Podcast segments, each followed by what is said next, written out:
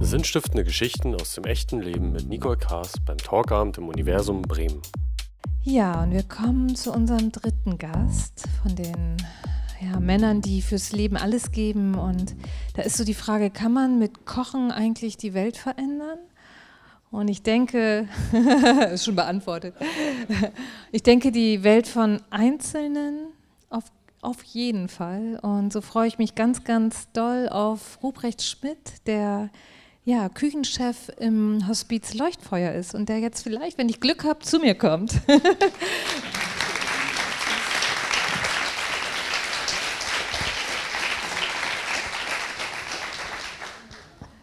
ja, schön, dass du da bist. Ja, vielen Dank. Sehr, sehr gerne.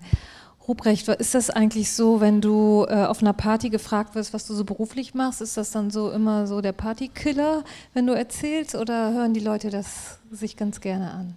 Also mittlerweile ist es so, dass ich nicht mehr auf so viele Partys gehe, wo ich die Menschen nicht kenne. Okay. Ähm, aber in der Regel ist es schon so, wenn man gefragt ist, was man macht und wenn er sagt, man ist Koch, kann es schon auf der einen Seite Begeisterung erstmal auslösen, weil Koch erstmal so ein ganz interessanter Beruf ist und gleichzeitig kann es aber auch sein, naja, okay, Koch, wenn ich dann erzähle, wo ich arbeite, kommt es doch sehr oft vor, dass die Leute ganz schnell das Thema wechseln wollen oder einfach sagen, ah ja, und drehen sich um und gehen wieder weg, weil es einfach für sie ein zu schweres Thema anscheinend ist, ja. Auch ein Thema, was man insgesamt eher auch lieber verdrängt, als darauf einzugehen. Ja, klar.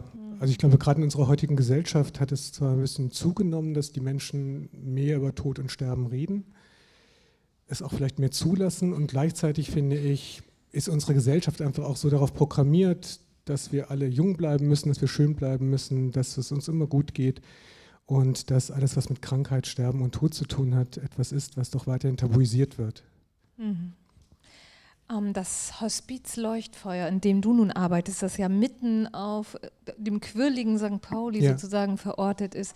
Was ist das für ein Haus? Wie würdest du das beschreiben von der Atmosphäre? Was, wie ist das, wenn man da ist? Ich finde, dass es ein wunderschönes Haus ist. Erstmal ist es ein ganz altes Haus mit einer ganz langen Geschichte. Es war ursprünglich das israelitische Krankenhaus. Und ist dann zum Schwesternwohnheim umfunktioniert worden, dann wurden Apartments gebaut und dann stand es jahrelang leer und war kurz vom Verfall. Es sind bei den Renovierungsarbeiten alte ähm, so Art Fresken entdeckt worden, die dann ähm, auf der Kinderstation wohl gewesen sind. Und die sind restauriert worden, die kann man heute noch betrachten. Und für mich ist es ein Haus mit Geschichte, für mich ist es ein Haus, was eine unglaubliche Wärme ausstrahlt. Und ich kenne es ja praktisch vom Ende des Umbaus, weil ich seit Anfang an dabei bin. Und ich finde es einen, einen tollen Ort zum Sterben. Das muss ich wirklich sagen. Und St. Pauli ist nebendran und man bekommt natürlich dann ganz viel davon auch mit, was manche Menschen auch davon abhält, zu uns zu kommen, bei uns sterben zu können oder auch zu wollen. Und gleichzeitig finde ich, es passt das einfach total. Und es war ja auch frühzeitig so geplant, ursprünglich sollte es ein AIDS-Hospiz werden und dann war das auch ganz klar, das muss auch ein Hospiz sein, was hier zentral ist und nicht irgendwie am Rande der Stadt und somit auch am Rande der Gesellschaft liegt, sondern ganz zentral für jeden sichtbar. Die Menschen, die in diesem Leuchtfeuerhaus arbeiten, äh, gibt es da eigentlich so Überschneidungen, Menschen, die ja andere dabei begleiten, in den Tod zu gehen? Oder sind das Menschen, die nach und nach immer mehr Überschneidung bekommen, weil sie diese Arbeit tun? Wie empfindest du das? Ich habe die Frage nicht verstanden. Nee. Ich habe mich gefragt, ob ihr euch irgendwie in was ähnelt, dass ihr diese Art von Arbeit macht, weil das ist ja schon eine sehr intensive und besondere Arbeit, Menschen in den okay, Tod ja. zu begleiten. Das, ist eine sehr gute Frage, ja. Also ich als Koch bin ein totaler Quereinsteiger natürlich und die Kollegen aus der Pflege ähm, haben sich oft dafür entschieden, soweit ich das mitbekomme aus ihren Biografien, dass sie einfach nicht beim Krankenhaus arbeiten wollten oder auf der Intensivstation arbeiten wollten und einfach näher Menschen dran sein wollten, mehr Zeit für den Menschen haben wollten. Und ich vermute, was uns alle verbindet, ist so die Sinnhaftigkeit, die dahinter steht, in so einem Ort zu arbeiten zu spüren, an, an etwas Wesentlichen beitragen oder zu unterstützen zu können, etwas, was ja den Mensch wirklich erreicht? Ja, vielleicht. Also ich, ich kann ja in erster Linie nur für mich sprechen. Für mich klingt das ehrlich gesagt so ein bisschen abgehoben. Ähm, ich würde mich da nicht so, so wiederfinden oder das ist nicht das gewesen, was mich daran gereizt hat. Äh, Erzähl mal, was hat dich gereizt? Ja, ich überlege mir gerade diesen Begriff des Beitragsleisten. Ja. Mich hat daran gereizt, dass mein Beruf als solches mich nicht mehr zufriedengestellt hat in der Form, wie ich gearbeitet habe in Restaurants. Und mir hat einfach so ein bisschen Sinnhaftigkeit gefehlt. Und ich habe dann gekündigt gehabt in dem letzten Restaurant, wo ich lange gearbeitet hatte und wusste einfach nicht mehr, was ich als nächstes machen möchte. Ich, mir war schon klar, dass es was mit Kochen sein kann, aber es hätte es nicht mehr sein müssen.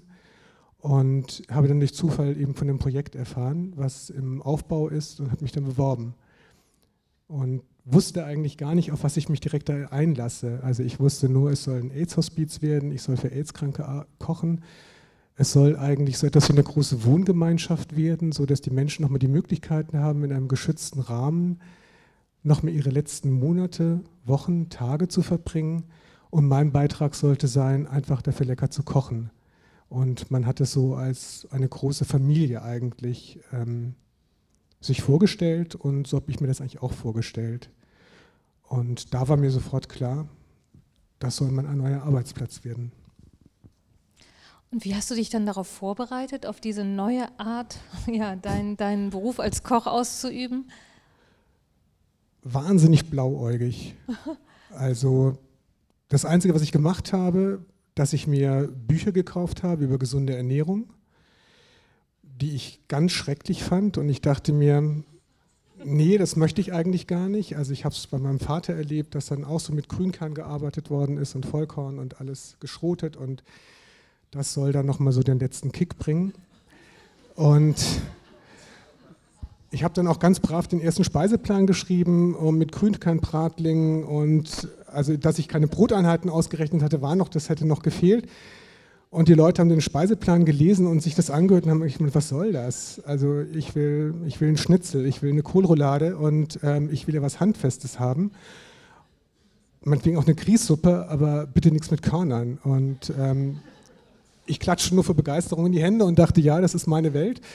Ähm, das kann ich oder das will ich auch, so stelle ich mir das auch vor, so möchte ich auch eines Tages sterben dass ich einfach das esse, worauf ich Lust habe und auf nichts mehr Rücksicht nehmen muss und einfach nochmal genießen kann. Und so ist meine Küche dann auch entstanden. Also, dass es einfach nach dem Lustprinzip geht und dass die Menschen sich wünschen dürfen, was sie nochmal essen möchten. Und wenn es etwas ist, wo ich denke, ach, damit kann ich ganz viele begeistern, äh, nehme ich das meistens damit auf den Speiseplan für die nächste Woche. Wenn ich das Gefühl habe, das wird der Mensch vielleicht nicht mehr erleben, diesen Tag, dann bereite ich das für ihn individuell dann zu. Oder ich weiß, jemand anderes möchte das auch noch essen, dann möchte ich das für zwei oder für drei Leute. Aber so ist das dann eigentlich so der Speiseplan entstanden. Und was mein Umgang mit dem ganzen Thema betrifft, ich habe mir da ehrlich gesagt nie Gedanken drüber gemacht. Also ich bin einfach, ich bin da wirklich hineingeschlittert und ich glaube, dass diese Naivität auch genau das Richtige gewesen ist für mich, dass ich einfach durch Situationen gelernt habe, dass ich Menschen erlebt habe, die mit dem Sterben überhaupt nicht klarkamen, die sich verweigert haben, die gesagt haben, so, ich will zu Kräften kommen, koch mal lecker, schön fettig. Ich habe 20 Kilo abgenommen und das soll sich jetzt hier ändern. Menschen erlebt habe, die gesagt haben, sie wollen gar nichts mehr essen und sie wollen jetzt einfach nur in Ruhe gelassen werden. Menschen, die erst in Ruhe gelassen werden wollen, nichts mehr essen wollen und dann, dann doch wieder Appetit entwickeln. Und auch so wie die Menschen mit dem Sterben umgehen, das ist so individuell und da habe ich mich dann einfach so herangearbeitet.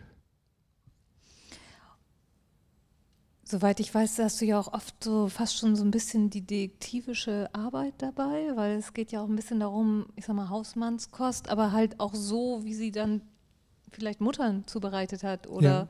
wer auch immer. Wie, wie näherst du dich so diesen Themen, was die Menschen wirklich in dem Moment ja, zufrieden oder sogar glücklich machen könnte? Also ich habe mir so ein Prozedere ausgedacht, entwickelt, dass ich den Menschen, wenn sie eingezogen sind, ähm, mich vorstelle, sie nach Vorlieben frage, ähm, was sie gerne essen, was, ähm, was so ihre Lieblingsgerichte sind, worauf sie einen richtigen Hieb haben aber auch, was sie überhaupt nicht mögen und ähm, was ich ihnen auch erst gar nicht anbieten soll. Denn das habe ich relativ schnell gelernt. Man darf diesen Menschen nicht zu viele Vorschläge machen. Man kann schon über die Vorschläge satt werden. Oder der Gedanke kommt auf, es hat doch eh keinen Sinn, ich vertrage es ja eh nicht oder ich schmecke ja eh kaum mehr was und ähm, die Lust geht sofort wieder verloren. Deswegen muss die Trefferquote relativ zügig erfolgen. Und dadurch habe ich schon mal so ein erstes Stimmungsbild. Ich weiterhin jeden Tag durch die Zimmer mit so einem kleinen Joghurttrunk oder mit so einem kleinen Vitamintrunk. Das ist für mich so mein Opener, in die Zimmer zu kommen und auch so zu sehen, wie geht es den Menschen heute, um dann immer wieder neu herauszufinden, mit was kann ich ihn heute begeistern. Und je mehr ich von den Menschen halt auch kennenlerne, je mehr kann ich dann auch, glaube ich, mittlerweile so ein bisschen erahnen, in welche Richtung es gehen könnte. Also kann ich ihm auch entsprechend was anbieten. Wie reagieren die Menschen darauf, wenn sie auf einmal merken, dass sich jemand so intensiv Gedanken darüber macht, was ihnen schmecken könnte? Also erstmal ist es total lustig, dass sie mal alle ganz stolz sind, dass der Koch persönlich vorbeikommt. Das ist immer so etwas, was ich. Chefbehandlung. Ja, so ungefähr also gerade bei älteren Menschen ist es immer so, die dann ganz stolz sagen, der Koch persönlich war da und ich denke, es gibt keinen anderen, also kann auch ich nur mal vorbeikommen. Und für diese Menschen hat es etwas unglaublich Beruhigendes, weil es hat etwas Alltägliches für sie. Es ist einfach nochmal ein Stück Alltag. Ich spreche nicht mit ihnen über ihren Zustand, ich pflege sie nicht. Ich habe auch die Distanz einfach, auch die wahre körperliche Distanz ja zu ihnen ich interessiere mich in dem Moment nicht für ihre Medikamente, ich interessiere mich nicht in dem Moment für ihren medizinischen Zustand, sondern ich interessiere mich einfach nur dafür, was sie jetzt in diesem Moment gerne essen möchten. Und das gibt den Menschen einfach nochmal so ein Stück Alltag und einfach nochmal so ein Stück Ruhe, glaube ich. So irgendwie auch lebensnah, stelle ich mir vor, anstatt jetzt so gepflegt zu werden. Das hat ja so viel auch mit der Krankheit zu tun. Ja, ne? genau, ja. Mhm. Und gibt es so den, also Du hast ja auch ein ganz, oder es gibt ein schönes Buch über dich, was geschrieben wurde sozusagen. Eine Journalistin hat mhm. über deine Arbeit geschrieben und sie hat ja auch von einigen Menschen berichtet, oder du hast wahrscheinlich von diesen Menschen berichtet. Was ist denn so, was war so die härteste Nuss, die du zu knacken hattest jetzt an dieser ja, Detektivarbeit oder vielleicht an den Umständen? Also ich komme ja auch aus Süddeutschland und ähm, hier habe ich Birnenbohnen-Speck kennengelernt im Restaurant und fand das damals schon nicht prickelnd. Und es gab eine Bewohnerin, die hat sich nie was gewünscht. Und irgendwann habe ich dann über zwei Ecken erfahren, eigentlich wünscht sich Birnenbohnenspeck. Und ich dachte mir, super, das hätte man mir wirklich nicht erzählen müssen. Aber ich bin dann in, in, zu ihrem Zimmer und habe gesagt, so Birnenbohnenspeck kann ich machen, wie sie es denn gerne hätte. Und sie zählte mir das dann so ein bisschen auf, wie das sein soll mit, einer, mit Brühe und so weiter und so fort, die Bohnen. Dachte ich, okay, das kriege ich hin, habe ich gekocht und bekam dann am nächsten Tag dann auch wieder über zwei Ecken zu hören, das war es nicht. Da dachte ich mir, na super, was habe ich falsch gemacht? Dann bin ich ins Zimmer und habe gesagt, was ist falsch gewesen? Dann meinte sie, ja, sie haben zu wenig Bohnenkraut drin gehabt. Dann dachte ich, okay, das kriege ich hin. Habe ich mich wieder hingestellt, habe wieder Birnenbohnenspeck gemacht mit mehr Bohnenkraut. Wieder über zwei Ecken erfahren, es war es immer noch nicht. und das ist mir wirklich noch nie passiert, dass ich so dermaßen, also zweimal daneben gekocht habe praktisch. Und dann bin ich wieder rein und dann stellte sich heraus, dass es einfach noch eine weiße Soße dazu sein muss, so eine Art Bechamel. Und davon hat sie aber nie gesprochen und ich kannte das einfach auch nicht so und das habe ich dann gemacht und dann hat es geklappt. Vielleicht hat sie sich auch nicht mehr getraut, das Foto mal zu sagen und hat es aufgegeben. Ich weiß es nicht. Er gibt sich so viel Mühe. Ja. ja. Oh. Du hast das vorhin so ein bisschen, ja, fast schon schnell erzählt, so deine, ich nenne es mal Karriere als Koch, die ja auch in tollen Häusern sozusagen, du hast ja, ja, hast das glaube ich auch grundlegend gern gemacht, äh, was du da mhm. gemacht hast, aber bist auch an, auf Sachen gestoßen, die du nicht so gut fandest oder die nicht so gut zu dir vielleicht einfach gepasst haben. Wie ist jetzt so dieser Unterschied, wenn du daran noch denkst, in diesen Restaurantküchen? Da war ja ein ganz anderer Fokus, ne? wenn du da für Menschen gekocht hast. Was, wie unterscheidet sich das? Also ein ganz klarer Unterschied zum Restaurant ist einfach der, ein Gast kommt in ein Restaurant, weil er die Speisekarte interessant findet oder weil er von dem Restaurant gehört hat und möchte einfach an dem Abend lecker essen, einen schönen Abend verbringen, wie auch immer. Die Menschen im Hospiz kommen ins Hospiz, weil sie ins Hospiz müssen ähm, und haben sich das nicht unbedingt ausgesucht. Und ich als Koch habe eine ganz andere Funktion. Ich biete ihnen nicht etwas an, sondern sie sagen mir, was ich zu kochen habe. Und das ist ein, das ist ein ganz eklatanter Unterschied und ich glaube, für Köche ist es auch ganz schwierig auszuhalten, dass nicht die Leistung danach bewertet wird von den Menschen, wie ich gekocht habe, sondern ob ich das gekocht habe, was sie sich auch gewünscht haben oder was sie auch vertragen können. Und das ist mir erstaunlich leicht gefallen, weil ich auch, glaube ich, nicht dieser typische Koch bin. Also A, habe ich die Qualifikation, nein, die Qualifikation nicht, ich habe das Können einfach nicht. Ähm, zu so einem Superkoch hätte ich nicht werden können. Und mir ist es nicht schwer gefallen, mich praktisch in die zweite Reihe zu stellen und einfach zu sagen, nein, ich koche für diese Menschen und versuche mich hineinzuversetzen und versuche herauszufinden, mit was ich sie begeistern kann und wie sie sich das vorstellen und wünschen. Und das ist, kann ich jetzt einfach nur sagen, das ist eine unglaubliche Erfüllung einfach für mich. Es ist ein toller Job, ja. Und stellt mich mehr zufrieden als im Restaurant, wo es deutlich distanzierter gewesen ist, weil man oft nicht wusste, für wen habe ich jetzt eigentlich gekocht, wie hat es dem eigentlich geschmeckt. Hat es dem nicht geschmeckt, weil er gerade Stress mit seiner Beziehung hatte, die im Tisch saß? War es ein Geschäftsessen, das vierte diese Woche, wo es gar nicht mehr gewürdigt wird, was eigentlich auf dem Teller ist?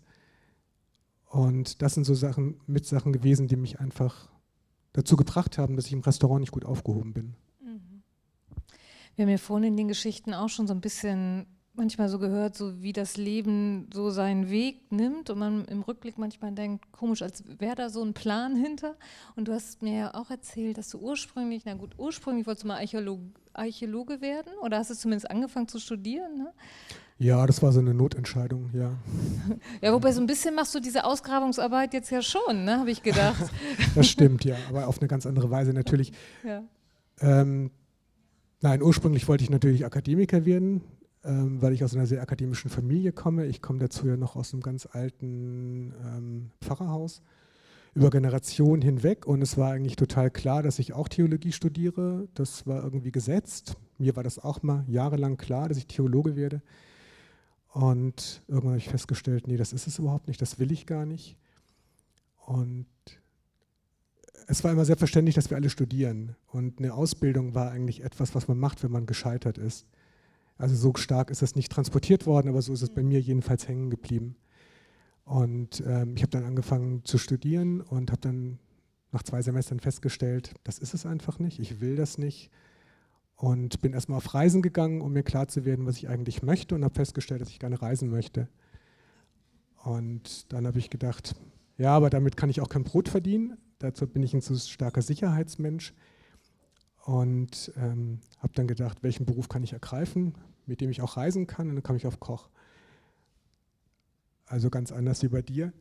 Ähm, ich wäre nie auf die Idee gekommen von mir aus, dass ich jetzt ein guter Koch wäre oder so.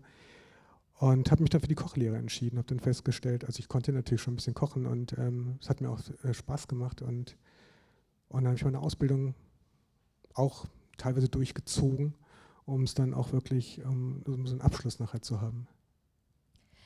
Ich glaube, dein Ausbilder damals, der hat ja schon sowas in die Richtung mal bemerkt, ne? dass du so besondere Fähigkeiten hast. Ich glaube, er hat es nicht so nett gesagt. Ne? Nee, der hat es nicht so nett gesagt, das stimmt. Das war wirklich so einer vom alten Schlag und ähm, er meinte dann zu mir, so in der großen Küche sehe ich dich nicht, aber in so einem Kinderheim.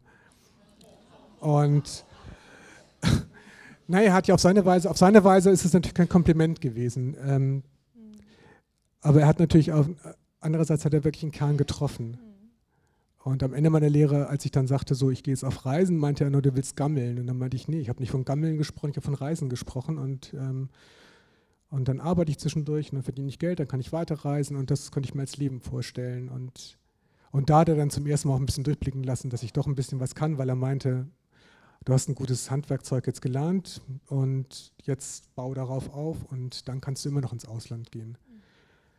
Und da hat er natürlich wieder meinen Akademikerpunkt getroffen. Dann dachte ich, ja, man darf nicht sofort gammeln und man muss dann noch ein bisschen was machen. Und ähm, wie stehe ich da? Und ähm, habe mich dann entschieden, dem nachzugehen und noch in anderen Restaurants zu arbeiten. Mhm.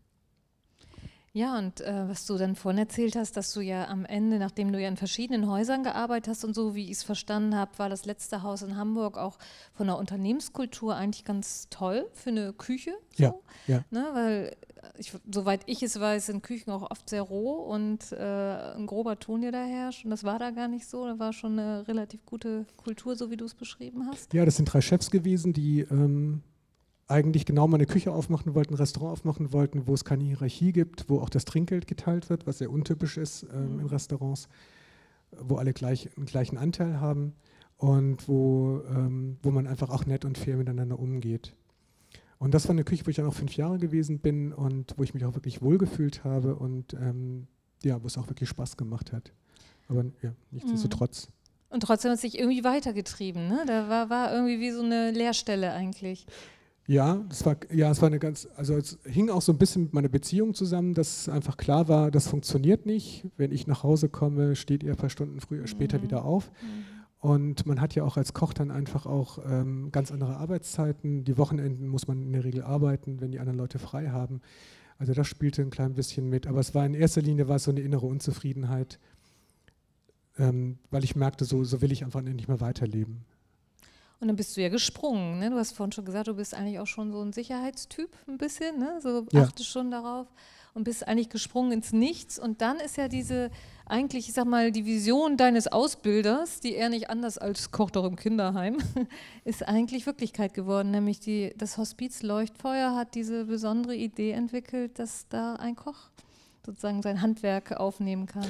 Ja, das war wirklich ein, ein Zufall. Also ich glaube nicht an Schicksal und ähm, ich glaube auch nicht unbedingt an so Fügungen oder an so, ähm, so Wege. Ähm, also dieser Sprung war ein knallharter Sprung. Ich bin mehr auf Beton gelandet als sonst wo, weil ich mit, dieser, mit, dieser Un, mit diesem Unwissen, wie es jetzt weitergeht, überhaupt nicht umgehen konnte. Und war heilfroh, als ich dann davon gehört hatte. Und klar, es hat einfach gepasst. Ja, das lässt sich natürlich nicht, ähm, dem kann ich nicht widersprechen, ja, klar. So wie ich äh, dich jetzt verstanden habe, ist es schon wirklich auch ein Teil Berufung oder Traumberuf, den du da jetzt ausübst. Und doch stelle ich mir vor, ist es auch nicht ganz leicht, ne? weil es ist schon auch ein belastendes Umfeld, also wo, ich weiß nicht, nicht täglich, aber die Menschen haben ja nicht mhm. so eine lange Verweildauer in dem Haus. Die sterben dann einfach, die meisten jedenfalls. Ne? Naja, fast alle. Also es ist schon mhm. untypisch, dass Menschen ausziehen müssen, was natürlich auch vorkommen kann, mhm. weil der Krankheitsverlauf ein anderer ist, als von den Ärzten prognostiziert worden ist. Das, das finde ich auch immer so eine gruselige Sache, dass man in Hospiz einzieht und bekommt dann so gesagt, seine Lebenserwartung beträgt noch 28 Tage.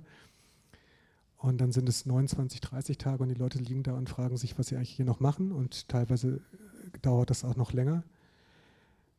Ähm ja, es ist natürlich etwas Belastendes.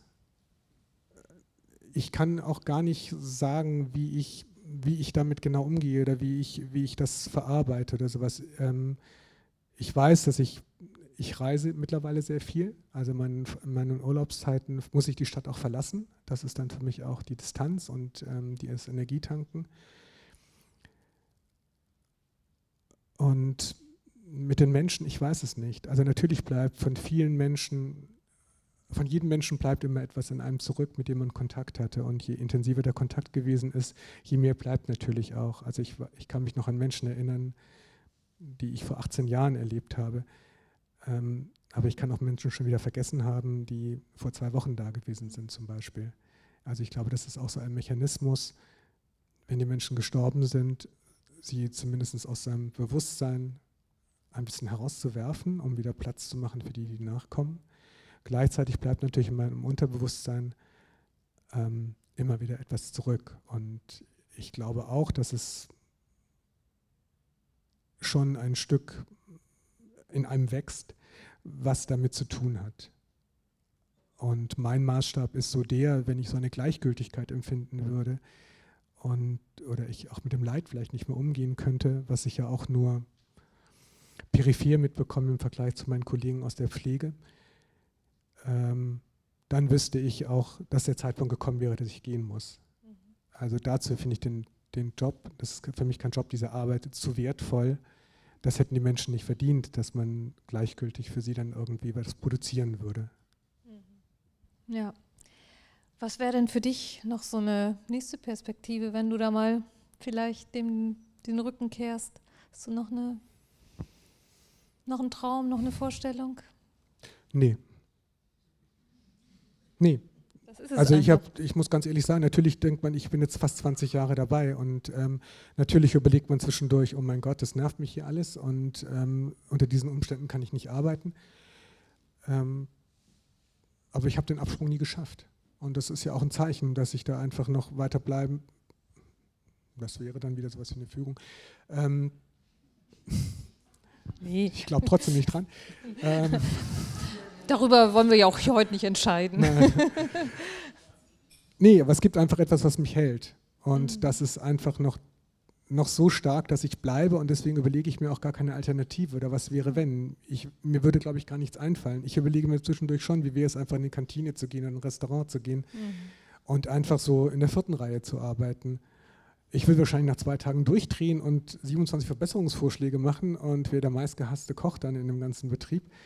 Und ähm, würde mich nicht zufriedenstellen, weil, mhm. weil ich von der Zusammenarbeit her anders ticke, weil mir diese Sinnhaftigkeit einfach fehlen würde. Und ich finde es unglaublich erfüllend, in seiner Küche zu stehen, in dieser Küche zu stehen und siebenmal pro Woche Kartoffeln zu schälen, mhm. weil die Menschen einfach Kartoffeln essen wollen. Und dann finde ich das klasse. Also dann finde ich es toll, wenn ich ein Kartoffelpüree mache. Ich finde es toll, wenn sie eine Kohlroulade wollen oder mal so einen Wunsch äußern und ähm, ich den versuchen kann zu erfüllen.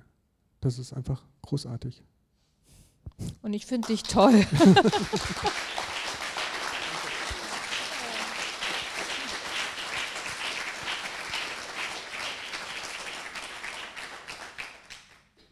ich habe einen riesen Respekt, aber ich merke auch, wie sehr du einfach in dieser Aufgabe einfach aufgehst. Und das ist, glaube ich, etwas, was sich sehr, sehr viele Menschen auch wünschen, genau diesen Platz eigentlich zu finden für sich.